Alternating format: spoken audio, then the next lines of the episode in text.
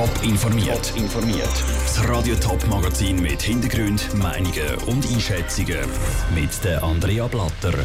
Stadtbus Winterthur wagt einen Blick in die Kristallkugeln der Verkehrsplanung und ein Zeitungsinterview zum Zürcher Rosengartentunnel sorgt für eine Strafanzeige. Das sind zwei der Themen im Top informiert. In Winterthur leben immer mehr Menschen und auch die technologische Entwicklung geht an der Stadt nicht spurlos vorbei. Darum hat heute Stadtbus Winterthur in die Zukunft geschaut und die Planung für die nächsten 30 Jahre aufgezeigt. Neben grossen Bauprojekt wie die Querung Grütze sind auch ein revolutionärere Ideen geplant. Vinicia Meggioretto war bei der Präsentation mit dabei. Gewesen. Die Winterthurer Bevölkerung wächst. Aktuell ist die Anzahl auf über 115.000 Menschen gestiegen. Darum sieht der Stadtbus Winterthur und der Stadtrat die Notwendigkeit, den Stadtbus auszubauen. In den nächsten 30 Jahren soll einiges passieren. Der Direktor von Stadtbus Winterthur, der Thomas Niederöst, sieht vier wichtige Schritte bei dem Ausbau. Es sind ganz ein Haufen. Zuerst Quere Grütze. Quere Grütze als zentraler Umsteigebahnhof. Er soll auch den Hauptbahnhof entlasten. Dann bei den Bus selber ist die Elektrifizierung und das Wechseln auf ein grösseres Gefäß. Also die Einführung von Doppelgelenkbus. Dann ist noch das Thema Linienverlängerung ein Thema. Drei neue Buslinien wie der 6er, 8er und 15er sind geplant. Vor allem sollen mit diesen viele Linien jetzt auch doppelt beleidigt werden. So wird die Stadtbus die steigenden Passagierzahlen bewältigen. Die Stadtbus erwarten nämlich rund 50% mehr Passagiere in den nächsten 30 Jahren. Bis dann geht es aber noch ein Zeitchen. Bis dann müssen Wendeplätze, längere Busstationen und eben die Querung bei Grützen entstehen.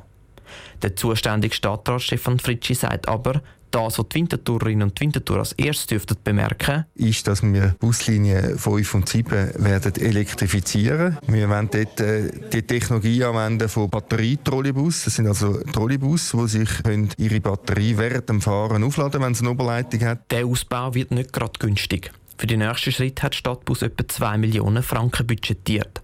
Die zahlt aber nicht die Stadt Winterthur, sondern der Zürcher Verkehrsverbund.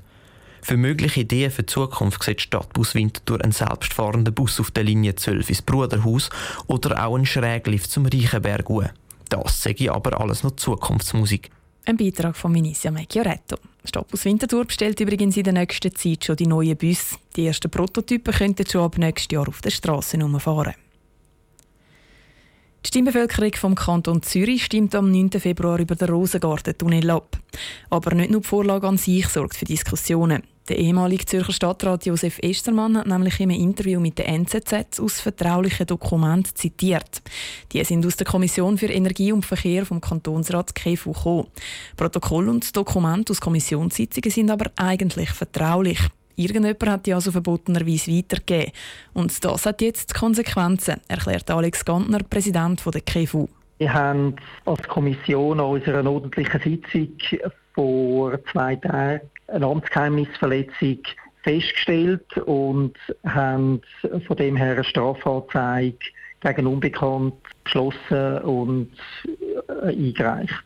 Jetzt sagt die Angelegenheit bei der Staatsanwaltschaft. Alex Gantner könnte sich vorstellen, dass sich der oder die Schuldig vielleicht nach der Anzeige selber stellt. Zugang zum Protokoll hat der ganze Kantonsrat gehabt. Sollen die Anwohnerinnen und Anwohner dürfen mitentscheiden, wie viel zum Beispiel ihr Gemeindepräsident verdient? Um diese Frage geht es bei der Vorlage Behördenlöhne vors Volk, wo in eineinhalb Wochen im Kanton St. Gallen an kommt. Das Argument von Befürworter und Gegner im Beitrag von Niki Stettler und Daniel Schmucki. In vielen Gemeinden im Kanton St. Gallen wissen die Anwohner nicht, wie viel die Behörden verdienen. Also zum Beispiel der Gemeindepräsident, die Gemeinderäte oder die Mitglieder der Geschäftsprüfungskommission.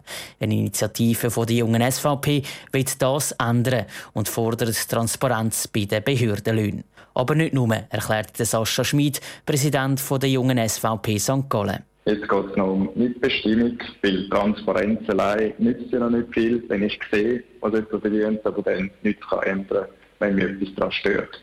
Ich als Politiker habe keine Mühe damit. Die Bevölkerung könnte jederzeit ein Referendum gegen meinen Lohn ergreifen und das wäre also in Ordnung. Weil schliesslich sind die Gemeindepräsidenten quasi vom Volk angestellt. Darum sei es auch richtig, dass das Volk den Lohn festlegt.